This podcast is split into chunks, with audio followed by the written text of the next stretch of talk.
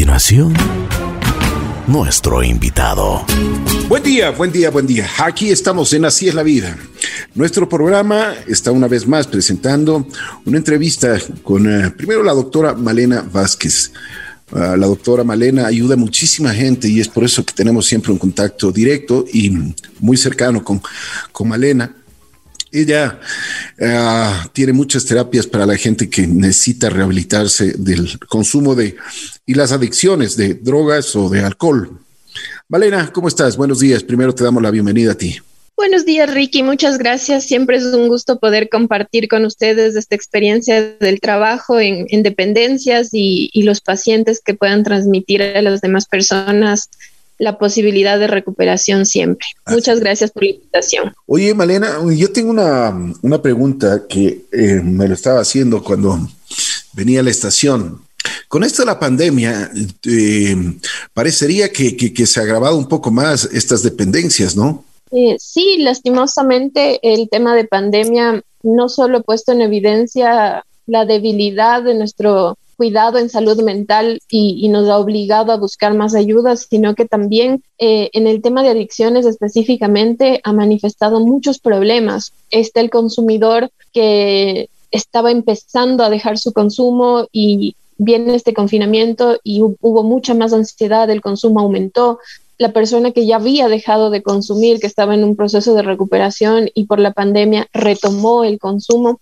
Hay estadísticas que nos hablan de que el consumo aumentó en todas las personas. Incluso en España se hablaba que en la lista de compras que se hacían en los primeros meses de confinamiento, lo que más incrementó en consumo fue alcohol. Y no solo en las personas que tenían una dependencia, sino la gente en, en general.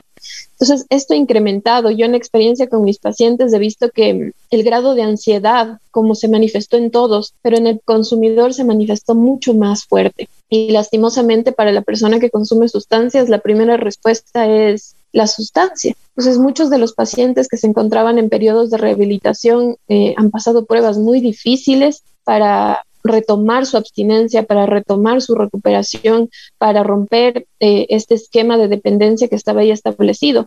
Y más aún, eh, esto se hizo evidente o el problema más grande que se manifestó es que el consumo se, se traspasó totalmente a casa. ¿sí? Uh -huh. Es el consumidor que salía, que lo hacía fuera de casa, que no estaba su familia involucrada. Al haber este confinamiento, el consumo se hizo en casa, agravando los problemas familiares, agravando las dificultades de pareja, el, la relación con los niños, que se, ellos podían ver el consumo de sus padres, de sus familiares. Entonces, el problema se ha agravado, el problema ha aumentado. En estadística, el país no tiene una estadística del aumento del consumo, pero hay otros países que sí lo han hecho, como Colombia, como España, donde se demuestra que en todos los casos el consumo aumentó Impresionante, ¿no? Impresionante. Pero también aumentaron las peleas, eh, las peleas de, de, familia, las peleas intra, intrafamiliares. Pues es lamentable todo esto. Eh, una de las cosas que sí me ha llamado la atención, porque se puede decir de que eh, es, es, una cosa, es un vox populi, se sabía que te, te llevan la droga y te llevan la, todo, todo lo que tú necesitas por estos transportes en, que te llevan a cualquier, cualquier eh, encargo, cualquier cosa. Y eso eh, realmente eh, se debería frenar, ¿no? Eh, sí, fue lamentable. En, no recuerdo en qué mes que todos pudimos haber visto en las noticias cómo se detuvo una banda eh, que en el norte de Quito distribuía droga a través de, de, estos motorizados que supuestamente prestaban un servicio de entrega de comida y demás. Y, y, se hacía. Entonces, el problema de esto es que nosotros muchas veces creemos que la sustancia mm, está lejos, que no está cerca de casa, y no es así. La sustancia está en todo lado, en la esquina. Ahora se la puede pedir por internet, no ahora, desde siempre. Pero ahora se hizo mucho más evidente eso. La gente compraba, iban, les dejaban en casa, no tenían ningún problema uno pensaría que por el confinamiento la persona, las personas dejaron de consumir, pero no, porque quienes venden la sustancia también buscaron formas de llegar y mm. el consumidor que necesita la sustancia, porque si hablamos de una dependencia y una necesidad, eh, al necesitar la sustancia hizo todo lo que pudo para conseguirla y no limitó su consumo. Entonces, ¿qué es lo que pasaba? Compraban en mayor cantidad. Quienes tenían acceso económico compraban en mayor cantidad para no tener que buscarla, eh, muchas veces, sino una sola vez en el mes, por ejemplo. y, esto simplemente incrementó, incrementó el problema de la venta de drogas en el, en el país. Eh, como les decía, varias personas pueden haber visto esto en la televisión, salió en las noticias lo que detuvieron a, toda esta red de distribución. Impresionante. Realmente mm, es lamentable que suceda esto. Pero bueno, te agradezco mucho, mi querida Male. Vamos a, el día de hoy también tenemos en nuestro set de entrevistas. Tenemos a Estefanía. Ella eh, es una persona que, ha consumido alcohol y marihuana, eh, ha estado en rehabilitación y realmente queremos conversar con ella porque nos puede ayudar muchísimo a todos y cada uno de nosotros. Buenos días, Estefanía. Qué gusto saludarte. ¿Cómo estás? Hola, Ricky. Muy buenos días. Bien, aquí gustosa de ser parte de, de comentar un poquito lo que es mi vida, lo que fue mi vida para, para ver si podemos prevenir a mucha gente de esto porque realmente no es lo más bonito y tampoco es algo que me siento orgullosa. Lo que sí me siento orgullosa es cómo estoy ahorita y de lo que estoy haciendo ahorita en mi vida. Te agradezco primero tu valentía, eh, el haber aceptado conversar con nosotros.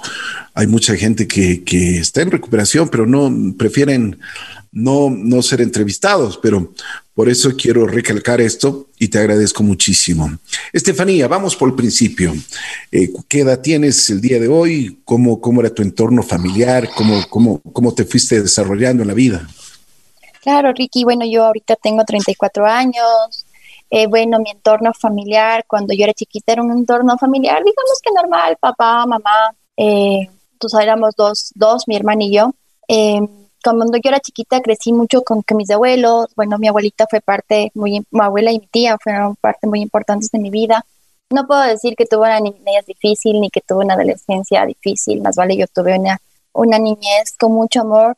Eh, no creo que tenía una conexión con mis padres muy grande. Yo no siento eso como que hay la madre o hay el padre, sino están ahí, son mis papás, mi mamá, eh, mi hermana. Eh, soy la más chiquita de todos, mi hermana tiene, es mayor a mí como que con ocho años, entonces no existía esa conexión de núcleo familiar.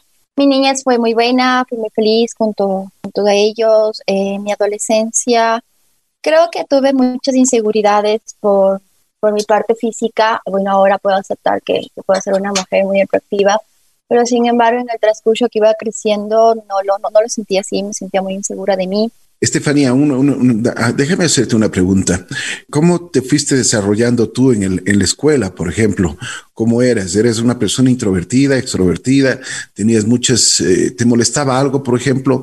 Y, porque es importante también la relación familiar que tenías tú en tu casa, cómo, cómo, cómo había mucho respeto, consideración, ¿qué, qué, pasaba en tu casa?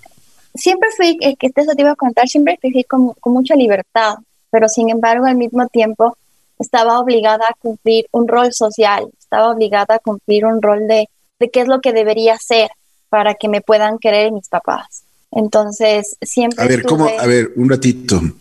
¿Por qué estaba condicionado el amor de tus padres? Creo que yo lo veía así realmente, ahora ah, lo veo diferente, pero eh, yo era una, quería ser una persona, pero estaba condicionada a, ser otro tipo de persona. Por ejemplo, te explico, mi papá tenía muchas expectativas de que yo siga su carrera, que siga su ejemplo, eh, que sea lo que es de él, pero sin embargo yo soy toda, todo lo contrario. Ah, entonces tenías que comportarte así, tenías que ser, por ejemplo, en la parte femenina, el usar, creo que faldas, de vestirte bonita, el que una mujer no puede hacer esto, una mujer no puede hacer lo otro. Yo siempre fui una persona que decía, no, ¿por qué? O sea, nunca jugué con muñecas, por ejemplo. Entonces decían, es que eso es de, es de, no es de marimacho, que me decía así, subirme a los árboles o jugar con, con, con, yo jugaba con golpes con mis compañeros, o sea, me llevaba siempre, tuve la tendencia a llevarme con bastantes hombres más que con mujeres. Entonces yo jugaba a los feos de ellos, llegaba, llegaba con el ojo morado por haber jugado de algo, entonces me retaban bastante. Bueno, pero eso, eso, eso no, yo no creo que tengas ninguna incidencia en tu vida y, más bien, yo creo que lo hiciste bien, ¿no es cierto?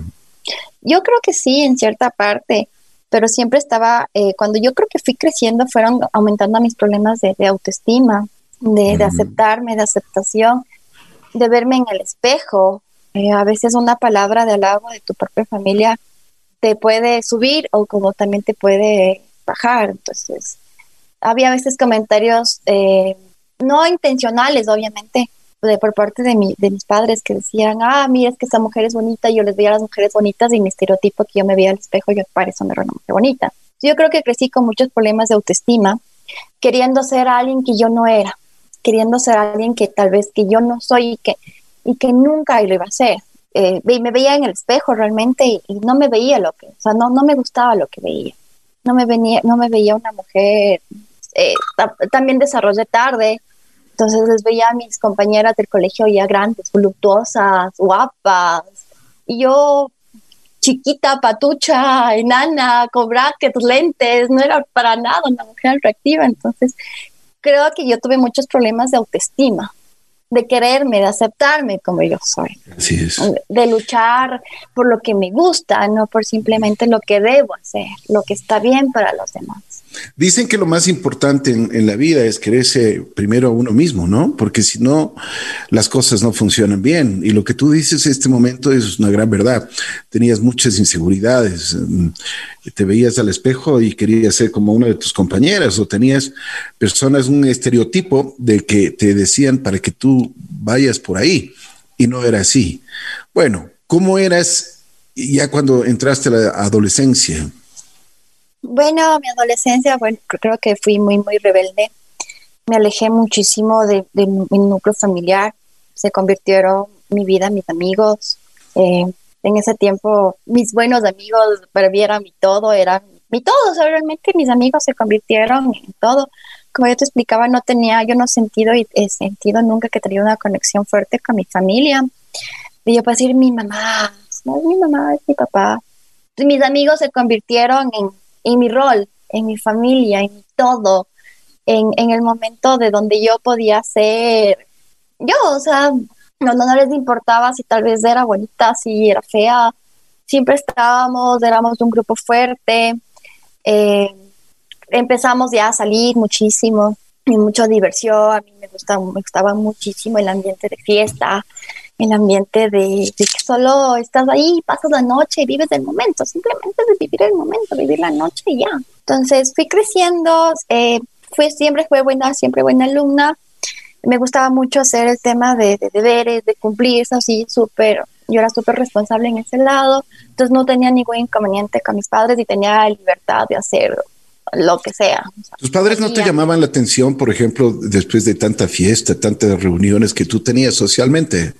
Siempre les mentía, o sea, realmente siempre les mentía. Siempre tenía una excusa buena y pues como era buena luta y no demostraba, era creo que un as para, para maquillar las cosas y nunca mostraba algo más. ¿Por qué les mentías? Tal vez por vergüenza de ver que lo que, o sea, si les anime, porque, no sé, creo que veníamos de un hogar muy conservador, entonces yo les decía los fines de semana a veces que no llegaba a la casa, que me quedaba a dormir en la casa de mi mejor amiga, pero no era cierto. Entonces... Eh, Pero, ¿y tu, tu, mami, no tenías confianza con tu mami, por ejemplo? No, no. ¿No, conversabas con ella? No, nunca, nunca, nunca tuve la valentía de decirle, oye, ve, me siento fea. O decirle, me gusta un chico. O decirle algo. No, nunca. ¿Cómo te fue bien? ¿Colegio bien? Sí.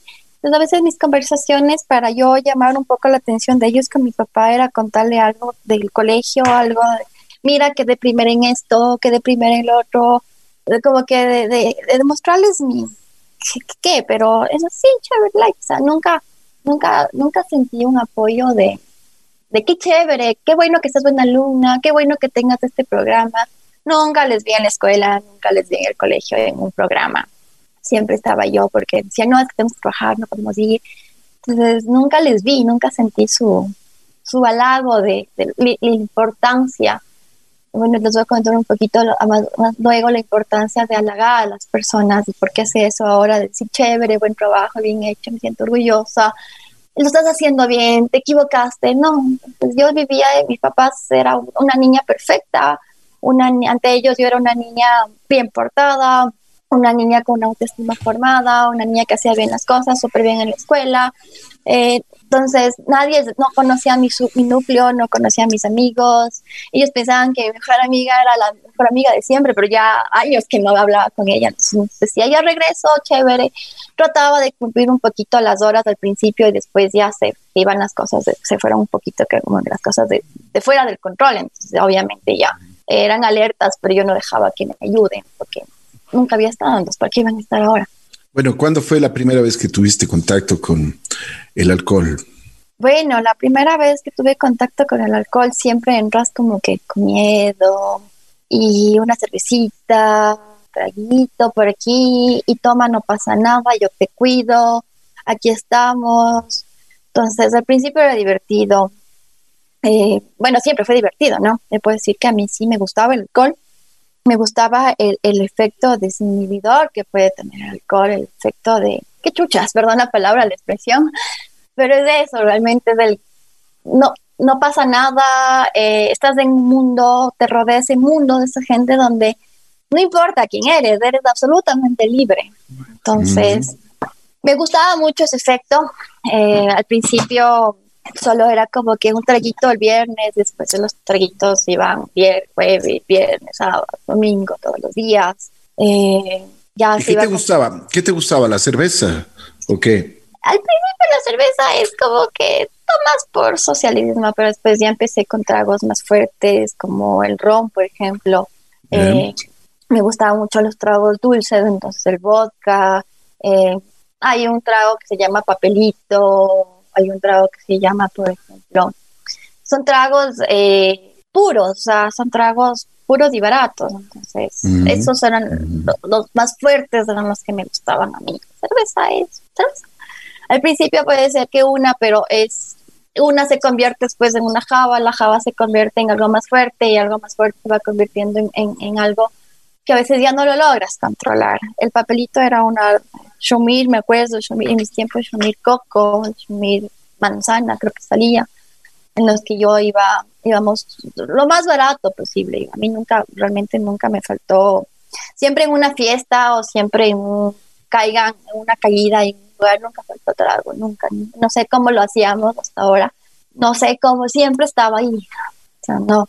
Y ya, claro, el efecto del alcohol también es que a las primeras veces eh, puede ser que no te afecte tanto, no tienes chuchaki, después ya no tienes efectos y sigues y sigues y sientes la necesidad. Yo sentía la necesidad, las ganas, la, algo interno que te decía necesitas de esto para estar bien. Entonces ya fui una consumidora frecuente e incluso ya llegaba, a veces perdía ya la noción de tiempo, desaparecía de la casa, desaparecía de, de, de, la universidad en ese tiempo, bueno, ya cuando comencé, comencé a, tomar un poco más también fue, fue la universidad, ya no entraba a clases, había veces que entraba, desayunaba, merendaba, almorzaba, mi break era simplemente el alcohol. Eh, camuflaba el alcohol en los, en los Tupperware, en los, en los, tarritos esos de toma, los toma todo, se llaman eso. Y era como que si yo tomaba agua, pero lo que estaba tomando era alcohol. Y una, una pregunta, ¿En, tu casa no, no, no, no se dieron cuenta de esto, tu papi tu mami? Eh, al principio no, realmente no. Yo salía temprano supuestamente a estudiar y regresaba en la noche supuestamente de la universidad y yo entraba directo a mi cuarto, pero no, al principio no. Después cuando ya vinieron las complicaciones, eh, sí, ya tuvimos una conversación fuerte y ellos intentaban ayudarme, pero yo no lo dejaba realmente. No lo dejaba. ¿Cuándo, crees que se te fue de las manos? Chuta, se me fue de las manos y es algo que, yo hasta ahora eh, siento algo muy adentro de, de, mí, muy fuerte, algo que, está ahí viviendo, latente, que pensé que, que, lo iba a poder manejar, pero hasta ahora lo estamos manejando, es un, es un trabajo de diario. Tuvimos un accidente de tránsito con mis amigos. Sí, todos estábamos de fiesta, nos habíamos escapado, estábamos amanecidos. Eh, seguía la fiesta, una cosa por aquí, otra cosa por acá, un bebé por aquí, un traguito por acá, una favorita por aquí, otra favorita por acá. Y bueno, yo no estaba manejando, pero tuvimos un accidente de tránsito y uno de mis amigos falleció. Eso fue el alcatombe de todo, el alcatombe que mis papás se dieron cuenta, el alcatombe que, que para mí más de salir me creo que me hundió más porque mi amigo falleció.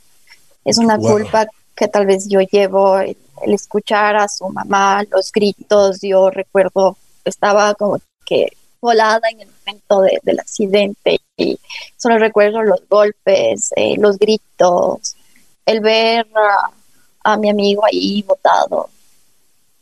Me cogían para que yo no grite, me querían sacar de ahí. me decían, vamos, tenemos que irnos. Y, yo no, no podemos dejarle y no, me llevaba, me llevaba después de enfrentarnos a su familia, enfrentar a su mamá. Fue algo de las cosas muy, muy, muy, muy fuertes que he tenido que pasar. A ver, eh, ¿me puedes un poquito más, eh, si es que lo podemos explicar mejor? Eh, ¿Hace cuánto tiempo fue esto? Más o menos, cuando estaba en la universidad tendría unos 26 años. Ya, perfecto. ¿Qué estaban? ¿Estaban solo tomando? ¿Estaban en alguna reunión social, en alguna fiesta, alguna discoteca? cuéntanos un poquito más en detalle. Bueno, era un día jueves que nos fuimos de un after, un after. Ya. Una caída, fuimos a entre todos, bueno, yo era, como que te conté, conté antes, yo era la única mujer entre el grupo de hombres. Entonces nos fuimos a, a, una fiesta, o sea, en un bar, estábamos tomando, de ir a la casa de alguien, siempre tiene alguien una casa libre. Toma, toma, eh, y creo que nos estábamos yendo a otra fiesta o nos estábamos yendo a algún lugar. Yo había veces que ya tanto alcohol perdía el conocimiento. Entonces, ¿Cuántas, ¿Cuántas personas eran? Estábamos dos adelante y tres atrás. Mi amigo que falleció iba en la parte de adelante de copiloto. Bien, pero estaban muy tomados. Sí, sí, por supuesto. O sea, y creo que cuando uno está con trago se cree, se cree que es invencible, que no pasa absolutamente nada, que no pasa nada, que, o sea, no, no, no, nunca metimos el peligro de ese día. Yo simplemente me dijeron, vamos, vamos, ponte chompa, nos pusimos chompa, vamos, súbete, y la música, y, y yo me acuerdo que iba así, sentía, no, no te puedo decir que yo estaba consciente en el carro no te puedo decir que yo sabía ni siquiera dónde nos íbamos, solo recuerdo el, golpe, solo recuerdo el, los, el, ruido de un choque, es horrible. Y los gritos, eh, los gritos, eh, tengo lagunas, no recuerdo exactamente todo, solo recuerdo el grito de lo que me jalaban, que me decían, vámonos, tenemos que irnos. Y gritaban, se murió, no, está vivo. Entonces, no sabía exactamente yo. Ahí fue una catombe que pasó. Entonces, y, tengo incluso lagunas mentales y cosas que no me acuerdo.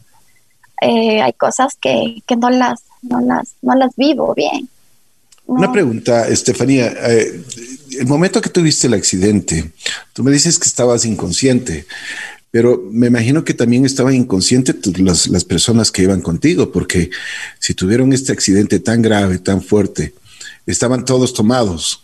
Eso, es lo que entiendo, ¿no es cierto? Eh, la persona que conducía, me imagino que iban a alta velocidad por la música, la adrenalina, todo ese tipo de cosas. Ajá.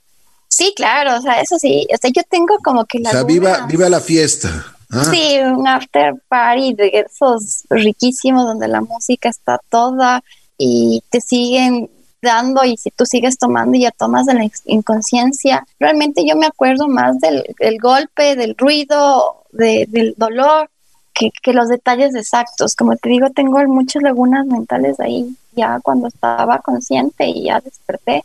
Estaba, ah, ya estaba con mis papás, realmente no me acuerdo cómo fueron a ver, no me acuerdo que me sacaron de ahí. Los demás tuvieron, yo tuve golpes leves, o sea, no, no, te puedo decir que yo estuve golpeado. Mi amigo falleció porque se dio contra un poste directamente en el lado del copiloto.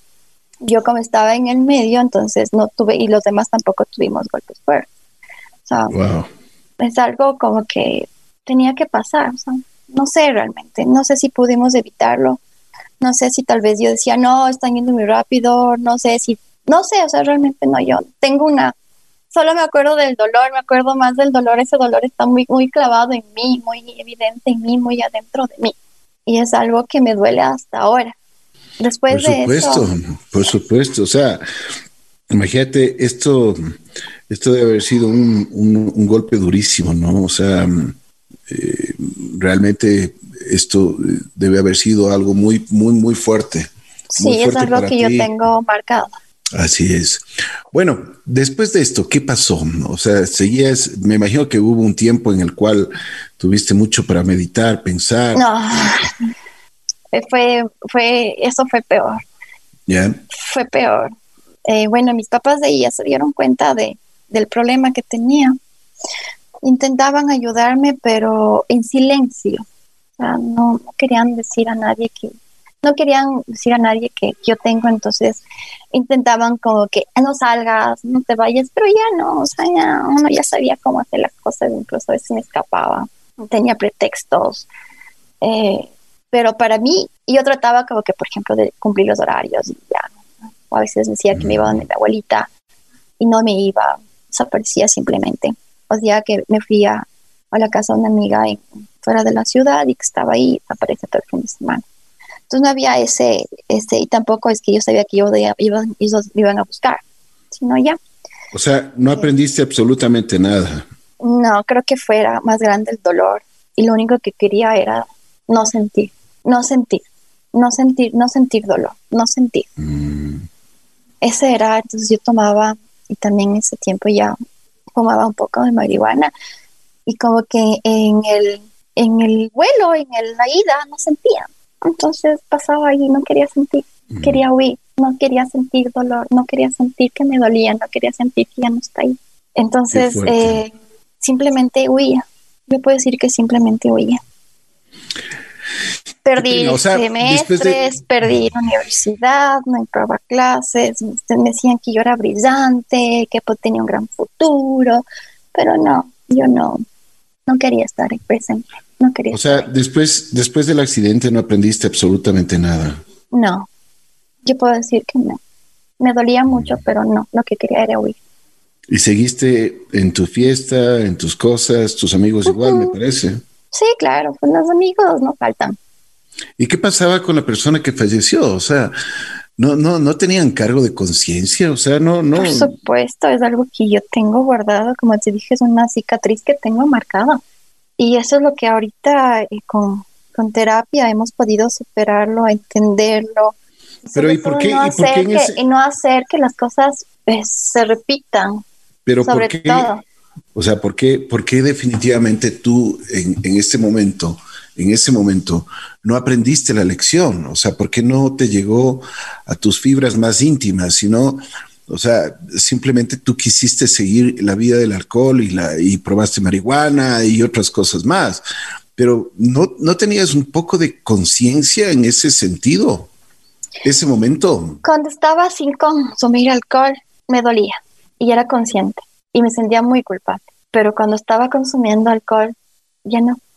Entonces mi respuesta era, oye, ya dejaba de sentir dolor, dejaba de sentir angustia, dejaba de sentir culpa, le dejaba de, no sé, yo incluso a veces me, le, escuchaba la risa de él, entonces yo dejaba de. Entonces cuando estaba con tragos adentro, todo era felicidad, todo era tranquilo. Ya después, de incluso yo bajé muchísimo de, de peso, eh, estructuralmente ya no era la misma. Yo creo que después de eso sí puedo decir que no era la misma, pero, pero algo, algo no se movía en mí, algo estaba ahí que me obligaba, algo no podía, no podía dejar, no podía salir. Había días que decía, no, no voy a tomar.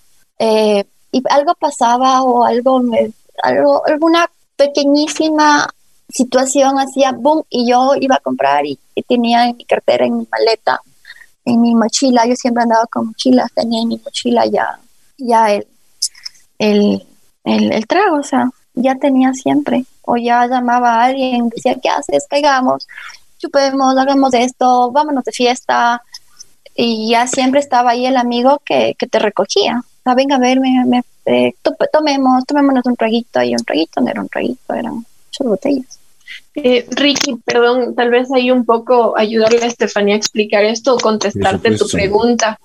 Em, esto de pasa una situación tan dolorosa, ¿no es cierto? Algo terrible en lo que ves morir a alguien con quien estabas, con quien estabas compartiendo minutos antes y, y, ves el dolor de su familia, el tratar de esconderse para no ser parte de lo que estaba pasando, en fin. Y, y nosotros si lo vemos desde afuera, es ese nos sorprende, ¿no es cierto? Es esa pregunta que tú te estás haciendo, el, no aprendiste nada, no te arrepentías de eso y lastimosamente esa es la respuesta de la enfermedad. La enfermedad, si bien nosotros vemos vemos el dolor, vemos el daño que podemos causar, el daño que nos hacemos a nosotros mismos, no reaccionamos. Y el alcohol, la droga, cualquier sustancia se convierte en la respuesta. Sí, entonces yo tengo mucho dolor, tengo mucha culpa por lo que pasó, pero voy a esconderla, voy a taparla porque no puedo enfrentarla, porque no puedo enfrentar el dolor de la muerte de esta persona, no puedo enfrentar la culpa, entonces lo que tengo que hacer es esconderme. Y el alcohol es la respuesta. Si nosotros en otra situación, sin una dependencia, tenemos un evento como este, atravesamos una muerte de un amigo en un auto en el que íbamos todos, eh, sin duda tendremos que enfrentar otros procesos. El dependiente a sustancias no los enfrenta, ¿sí? Lo convierte en un evento. Es un evento de, de dolor que hay que esconder, que hay que tapar. Esa es parte de las condiciones o las características de esta enfermedad. Cuando nos pasan situaciones que no podemos manejar, las escondemos. ¿Y cuál es la forma de esconderla? Consumiendo. Entonces, mira, ¿qué es lo que pasa con Estefanía? Y es un poco lo que va sucediendo en, esta, en este proceso, en esta historia yo vivo una situación muy dolorosa, una situación muy difícil. Eh, ante esta situación dolorosa, mi familia ve una familia que más bien ha sido ausente, una familia que no ha visto el problema, que no se ha dado cuenta. Y esto también parecería extraño, pero no es así. El consumidor de alcohol pasa años hasta que la familia se da cuenta. Entonces la familia en este momento donde hay una situación tan trágica ve el problema, pero tampoco sabe qué hacer y tampoco actúa. ¿sí? Y, y, las familias ante el miedo, ante la vergüenza, ante la angustia, el no saber qué hacer, se quedan igual, ocultan, esconden, esconden lo que está pasando porque no saben qué hacer, no saben cómo enfrentar. Vale, y, y, bien que topas este tema porque hay, hay padres de familia y familias enteras que no sabemos qué hacer en ese momento, o sea, no, no tienes la menor idea de, cómo, cómo, por dónde eh, caminar y por, o sea, cuál es el paso a seguir.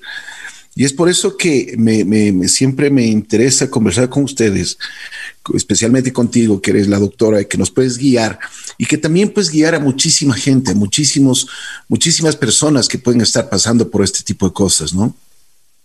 Yo creo, Ricky, que lo primero que como familia, como padres, uno puede hacer es eh, encontrar la comunicación, la comunicación con la con el con los hijos, el poder decirles, el poder hablar y decirles eh, cómo estás, qué está pasando, esto que decía Estefanía, mi mejor amiga ya no era no era la misma que yo tenía antes, pero mis papás no lo sabían, entonces eso es parte del problema, el que como padres muchas veces no preguntamos no preguntamos quiénes son nuestros amigos, no conocemos quiénes son, no actuamos desde lo que ellos son.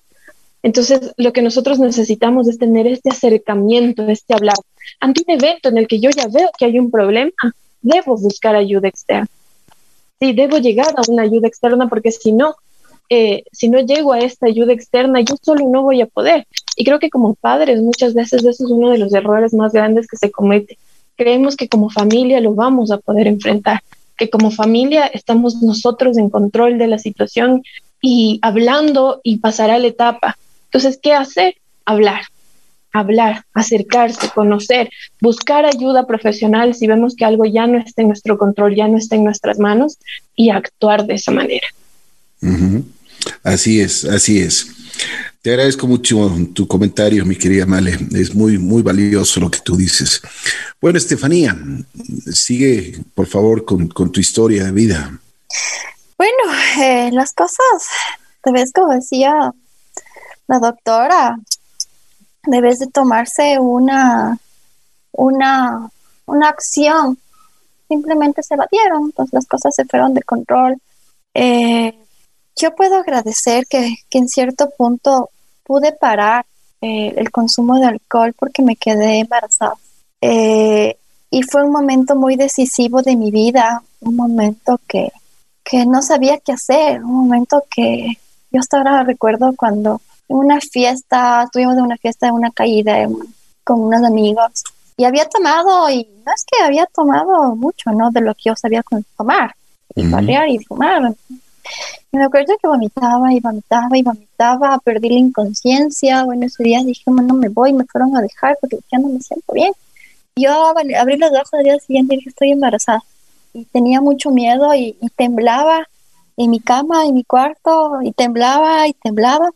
Decidí hacerme una prueba de embarazo y en efecto era positivo. Y tenía mucho miedo, mucho miedo porque hacía todo, todo el daño, porque nunca había dejado de tomar, como que mi cuerpo no estaba bien. Eso fue decisivo en mi vida y volqué todo mi dolor a sacar adelante a mi hijo. Volqué todas las fuerzas que tenía y todo lo, lo último que me faltaba, porque era una esperanza de vida, estaba teniendo una vida dentro de mí, a él. Y eso es realmente algo que, que yo agradezco mucho, es como que me lo mandaron y me dijeron ya. Y, yo volqué absolutamente toda mi vida a él, toda, absolutamente todo. Eh, bueno, el papá del, de, de, mi hijo me dijo, no, no es ser mi hijo. Vivíamos un ambiente no, no el propicio para, tener una relación, sino simplemente era un venga y, y con los tragos y con las, todas las cosas encima divertido nada más. Entonces yo decía que no quiero eso para él. Eh, me enfrenté a mis padres, les conté. Ellos decidieron en cierto punto apoyarme, pero yo sentía muy adentro que eso no era la responsabilidad de ellos, sino era mi responsabilidad. Eh, mi ginecólogo, el doctor que me cuidó el, el, el, el embarazo, me ayudó muchísimo íbamos monitoreándolo. Yo tenía mucho miedo que mi hijo tenga alguna enfermedad que nazca mal, que, que no nazca completo. Veía cosas en, en, en internet ya y veía cosas muy feas de que pasan los niños, como nacen los niños. Yo rogaba y pedía que no, por favor, que no. Y todo se volcó, allá, toda la, la, la fuerza, todo el dolor se volcaba en que tenía alguien dentro de mí y tenía que, que ser mejor para él. Por supuesto. Estefanía, eh, se te quiebra la voz cuando hablas de todo esto y realmente eh, siento, eh, siento tus, tus palpitaciones en, lo que estás hablando. Eh, cuando una persona está metida en el alcohol, en, en las drogas, y como tú mismo dices, el, el padre que, que, o sea, que tú estabas en una fiesta, digamos, y, y, él te decía que no es, no, es, no es su hijo. Me imagino que como mujer te golpeó muchísimo eso, ¿no? Porque por más complicaciones que tengas en alcohol y todo ese tipo de cosas, pero la honra de las personas es lo primero. ¿Es por cierto supuesto. eso? ¿Ah? Sí. sí, por supuesto, pero yo, yo o sea, tenía una autoestima en, en, el piso, entonces por supuesto, si el porque... me decía algo, yo ya tienes razón, tenía mucha vergüenza. O sea que, o sea, él, él te decía, tú estuviste con, con fulano, sutano, mengano, es problema tuyo. Ajá, y estuviste conmigo así que tan fácil, pues te estado con otras personas, cosa que no era verdad. Pero en el mundo que vives, en el mundo que te desempeñas, eso es normal. ¿sabes? Uh -huh. Tal vez los más ¿y conocidos este, este... de mi grupo podían saber que no, pero este man no. ¿sabes? Y este, dijo, bueno, como tú le dices, ¿qué pasó con este man? Y, y solo simplemente por saber, porque no, no, Nada este man simplemente dijo, no es mi problema. Chao. Eh, chao. Apareció alguna vez cuando mi hijo tenía siete años y allí es un proceso de recaída mío, pero... No. Eh, no más, o sea, no más. Bueno, a ver. No, eh, no pintan, no, no, pintan cuento en esta historia porque él no estuvo Así ahí, es, totalmente de acuerdo, totalmente de acuerdo. Y, y, disculpa si, si te incomodé con esta pregunta. No, tranquilo. Eh, es parte bueno, de la historia. Es Así algo que es. te, te arriesgas Así a es. Bueno, hacerlo, Estefanía, es algo que hay que enfrentar. Lo más importante es de que tú tomaste conciencia de que venía una persona a este mundo y que le traías a esta persona y, y lo hiciste con muchísimo amor, uh -huh. muchísima ternura, la ternura que una madre siempre da a un, a un, hijo. Me imagino que ese hijo debe ser tu adoración. Por supuesto. Y como tú mismo dices, o sea, él me ayudó a salir de esto. Estuviste seis años metida en el alcohol, en la marihuana, uh -huh. eh, o sea, y te valía, eh, te valía, como dicen eh, ahora. No me, me, importaba, tres atados, me importaba. Yo iba a decir, te vale carpeta, porque Tal así cual. dice, ¿no? Tal cual. Pero bueno, ese es, ese es, el, es el lenguaje que se utiliza entre los jóvenes y, y los no jóvenes tampoco, también, ¿no? Pero, uh -huh. pero bueno, eh, ese, ese, aprendizaje que tuviste con tu hijo y con tus, con tus ya, con tu, tu, responsabilidad como madre, te valió para salir de este, de este momento feo que tenías. Que dicen que para un adicto no es, no es que, no es que la estás pasando bien, no es que vives una, una felicidad completa, sino que es un infierno. O sea, realmente sí, yo, yo huí creo que fui, hasta ahora lo reconozco y algo que hemos ido trabajando es que fui muy valiente al decir, no más, eh, en el embarazo y, me, cambié incluso de ciudad eh, con mi pequeño y empezamos una nueva vida, pero yo estaba volcada a él 100%. Entonces, mi luz, mi vida, mis ojos, mi razón de ser, la manera por la que yo respiraba era él. Pero ya con el transcurso de los años, el niño ya va creciendo.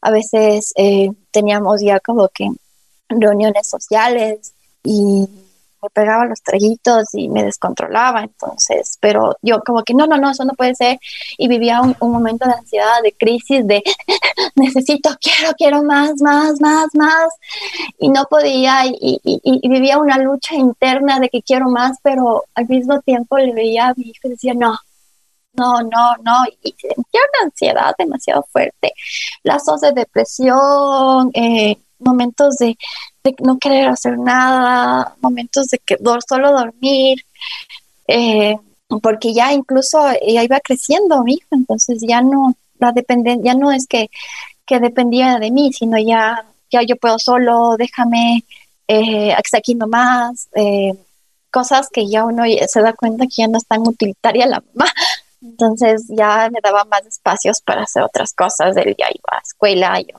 trabajaba, ya teníamos cosas que, que yo me enfrentaba y, por ejemplo, en los almuerzos eh, se pedían cervezas, pidió agua. Y ya, no, espérate una cerveza. Yo, no, agüita, Coca-Cola nomás, pero ya había momentos que qué qué rico. Eh, y tenía ese miedo de, de, no poder parar otra vez. Eh, después tuve una relación que me ayudó bastante a, a, a, no, no, tomar, no, realmente no tomar, pero fue creo que una relación con, con mentiras porque él nunca sabía de mi problema, nunca conté, nunca dije nada porque simplemente ya pasó, salí, se quedó, o sea, para mí supuestamente yo en, en, mi, en razón de ser era, me fui de esa ciudad y, y empecé desde cero, pero no es así.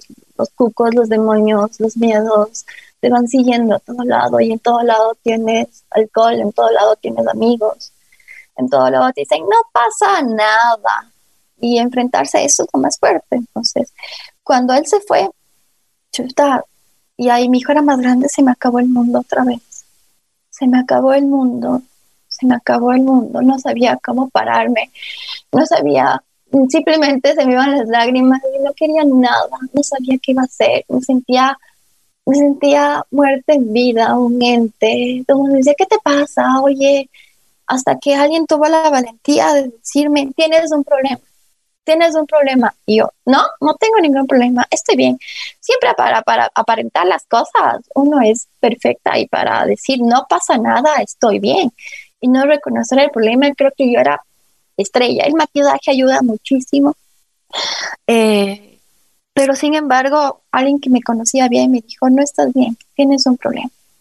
Eh, de ahí pasaron el número de la doctora. Creo que para buscar ayuda tuve que, tuve que pasar miles de noches llorando y gritando en la almohada porque no sabía lo que me, no entendía, no sabía qué me pasaba. Tenía muchas ganas de, de escapar otra vez. Tenía ganas de ir a la discoteca, tenía ganas de de llamar a los amigos, eh, tenía ganas de solo un traguito, un, vinito, solo... Solo un hito. Ajá, o sea, entonces yo sabía que eso no iba a parar y yo no quería hacerlo delante de mi hijo, no quería que mi hijo me vea así, entonces decidí llamar y me di cuenta que yo siempre huí. Cuando decidí llamar y creo que la voz de auxilio la voz de me estoy muriendo, me estoy ahogando otra vez, auxilio. Y escuchar esa voz tan reconfortante de la doctora de vamos a salir juntas, es algo que a mí me dio otra vez la esperanza. Y claro, me volví dependiente de mis relaciones, me volví dependiente de la relación con mi hijo, después me volví dependiente a la relación con mi pareja que se fue.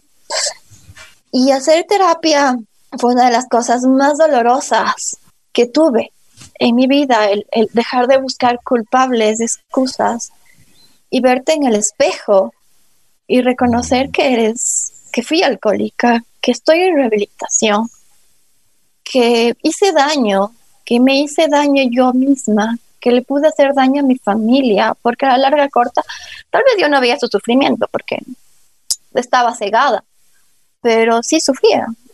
Y tal vez ver en el espejo y que en mí está una responsabilidad de una nueva vida y que mi vida solo depende de mí y de las decisiones que yo tomo, es algo que a mí me costó mucho dolor. Te puedo decir que verte y reconocerte, aceptar, sobre todo aceptar, es algo que a mí me costó muchísimo. Y también al mismo tiempo el, la culpa. Y hay un dolor muy grande. Yo te puedo decir que yo sí todavía lo proceso. Hay días buenos, hay días que son magníficos. Hoy me siento súper bien. O sea, hoy te puedo decir bien, me siento bien. No necesito alcohol, no necesito que alguien esté aquí para yo sentirme bien. No lo necesito. Estoy bien. Y por eso me, me, atrevo a contarte. Pero en los momentos de oscuridad, en los momentos de dolor, es un dolor que yo no te puedo ni siquiera explicar. No le deseo a nadie enfrentarse con... Estefanía, una, una pregunta. Eh, tú dices los momentos de dolor no te atrevías, no querías, o sea, sabías que estabas en la oscuridad, pero te daba miedo salir de la oscuridad. Exacto, o sea, no conoces algo más. Exacto. No sabes que, hay algo afuera. Exacto. Solo vives ahí y no hay más. O sea, para mí no había más. ¿Qué te puedo decir ahora sí hay? No puedes hacer. No, no, no solo, no simplemente la fase de motivación de la jura de la bandera de sí puedo, sí se puede. No, es un trabajo interno que tienes que tener acompañamiento, que tienes que tener un soporte, que tienes que tener un soporte no solo de un profesional, sino de las personas que realmente están en tu vida. Yo ahora puedo decir que sí tengo verdaderos amigos, en los que yo puedo decir, sabes que yo no tomo y me dicen, hay un traguito nada más. Y se hacen cosas fuera del alcohol. No se hace, no necesariamente un almuerzo en una, creo que nuestra cultura es así que en un almuerzo, en, en una, en una reunión familiar siempre trago. Ahora es no, o sea, simplemente, y no hay el, es que ya no toma, es alcohólica, o no por el estilo, o sea, ya es mm. reconocerte y enfrentar que, que en efecto tienes un problema. Y que, y que, y lo más difícil es parar, lo más difícil es reconocer que tienes un problema, que estás enfermo. Eh, cuando saliste, ¿qué, qué, qué sentiste? Ya cuando estabas libre de, de, las ataduras que te daba esta adicción tan terrible como es el alcohol, la, la marihuana. Me podía ver al espejo, sin culpa. Y ahora me veo al espejo y sonrío. Eso no tiene precio. Porque incluso yo reviso las fotos de cuando era chama, chiquita, 17, 18, 19 años, yo hasta incluso la forma de, peinarme era ocultando mi cara, era ocultando lo que soy, o sea, ropa floja, capuchas, eh, siempre ocultándome, siempre, yo no me acuerdo que yo odiaba los espejos. Ahora tengo un espejo gigante en el que yo puedo ver y trabajamos todos los días, es un trabajo no es un trabajo de, yo me puedo dar cuenta que no es un trabajo de ya, chévere, me fui, se acabó, nunca más, next. No, no es, no es así de siempre, fue hermoso, pero es un trabajo diario, un trabajo de, hoy es un día más ganado, hoy es un día más. Oye, pero qué importante es quererse, ¿no? Sí, eso es un trabajo que hemos tenido con, con la doctora de autoestima, de, porque a veces cuando no te quieres puedes ver, puedes ver muchas personas que te quieren, te quieren ayudar, y te intentan ayudar, pero tú no los dejas. La importancia de reforzar la autoestima de uno mismo es sumamente importante. Yo no veía lo, lo grandiosa que pude ser, lo grandiosa que, que puedo llegar a ser. lo, lo buena madre que puedo llegar a ser, porque siempre igual me reclamaba, no soy buena madre, esto, y si esto, y si esto, y si esto, y vivía, y, y si esto, esto, y, mi, mi, vida se convirtió en, una, en una vida de miedos. Y a veces enfrentarlos, todo el mundo puede decir, sí, es fácil, enfrenta tus miedos, dale, tú sí puedes, esas palabras de motivación te sirven, pero en cierto punto lo único que tienes que hacer el trabajo eres tú y decir, a ver, reconozcamos que la fregué, reconozcamos que esto no es el camino, reconozcamos que me hice daño, que hice daño, porque sí hacemos daño. Y también perdonarnos, perdonarnos el momento en que si ya solo es un reguito y, y después ya ya, pues ahí cuando tomas no es que uno está tan fashion del mundo. Hay momentos, tengo imágenes mías vomitada, con la ropa sucia, despeinada, que no es una, no es algo que, que yo esté orgullosa, pero, y, y, es algo que me costó mucho reconocerlo, que no es lo mejor. Pero tras el proceso de recuperación, tras el proceso de, de y es tan, es tan chévere, es tan, tan, tan, tan mágico el proceso de recuperación que ya nadie te dice que es un reguito. Porque o, o, tienes la capacidad de decir, no, gracias, agua o cola.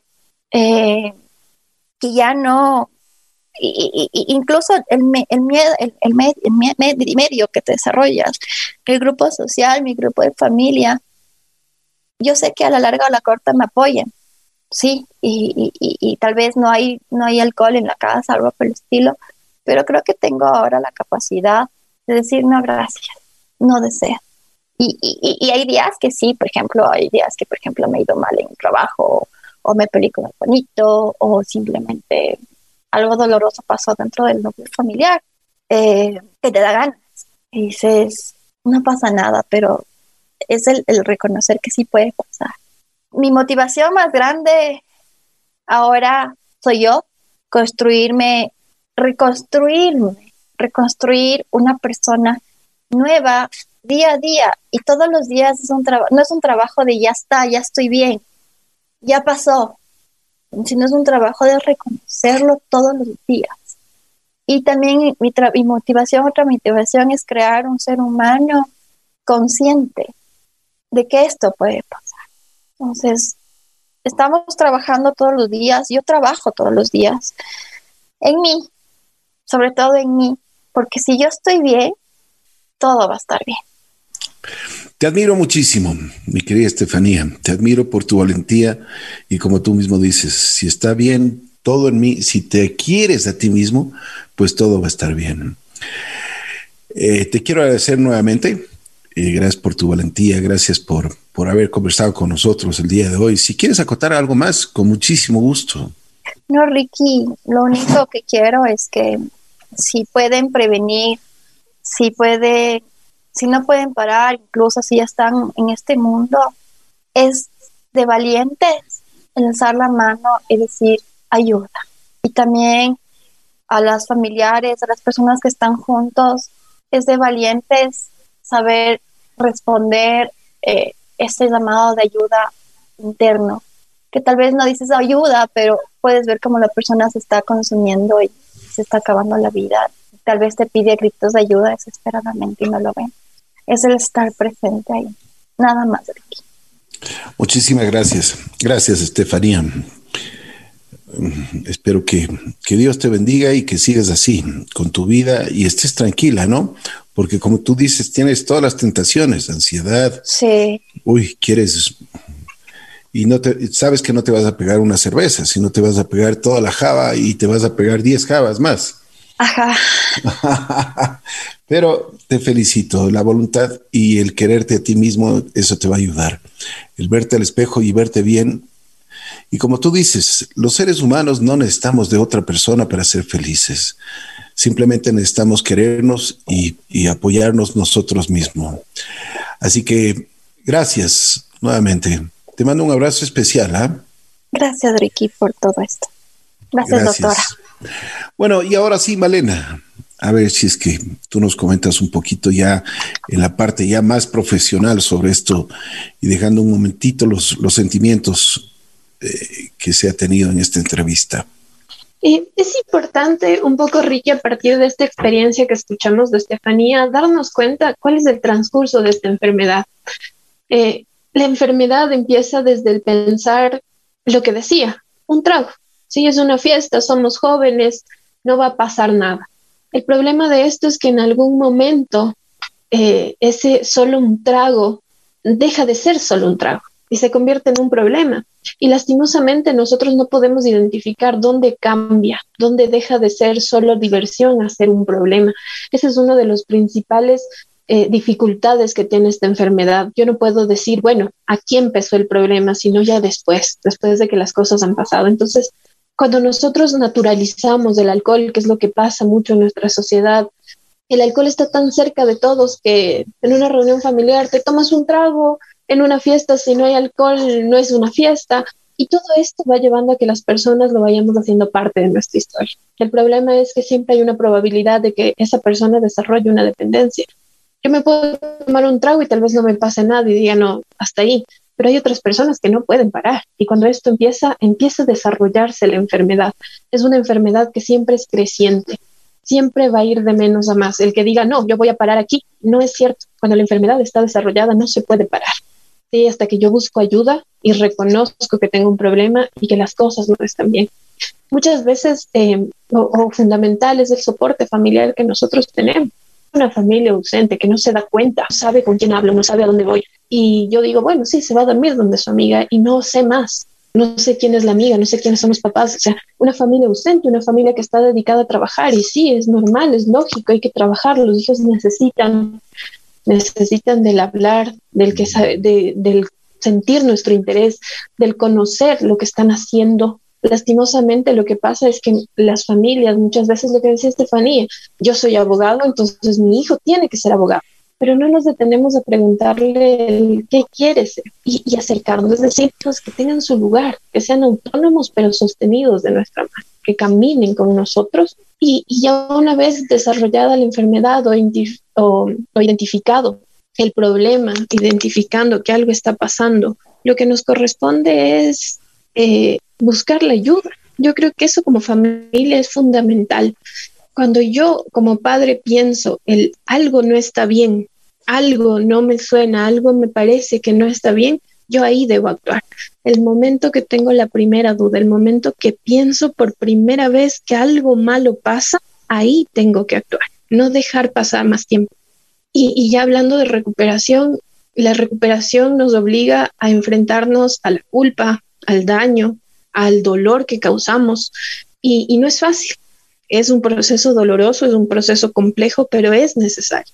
Solo cuando yo regreso a ver mi historia y digo, no es que no importa, no es que fue solo un trago, sino que dañé, que la gente al lado mío murió, que dañé a los otros, que perdí mi, mi, mi, carrera universitaria, que robé, que mentí, que todo lo que vivimos en esta enfermedad. Solo cuando yo regreso a ver eso puedo ser capaz de aceptar que tengo un problema y reconocer que puedo cambiar.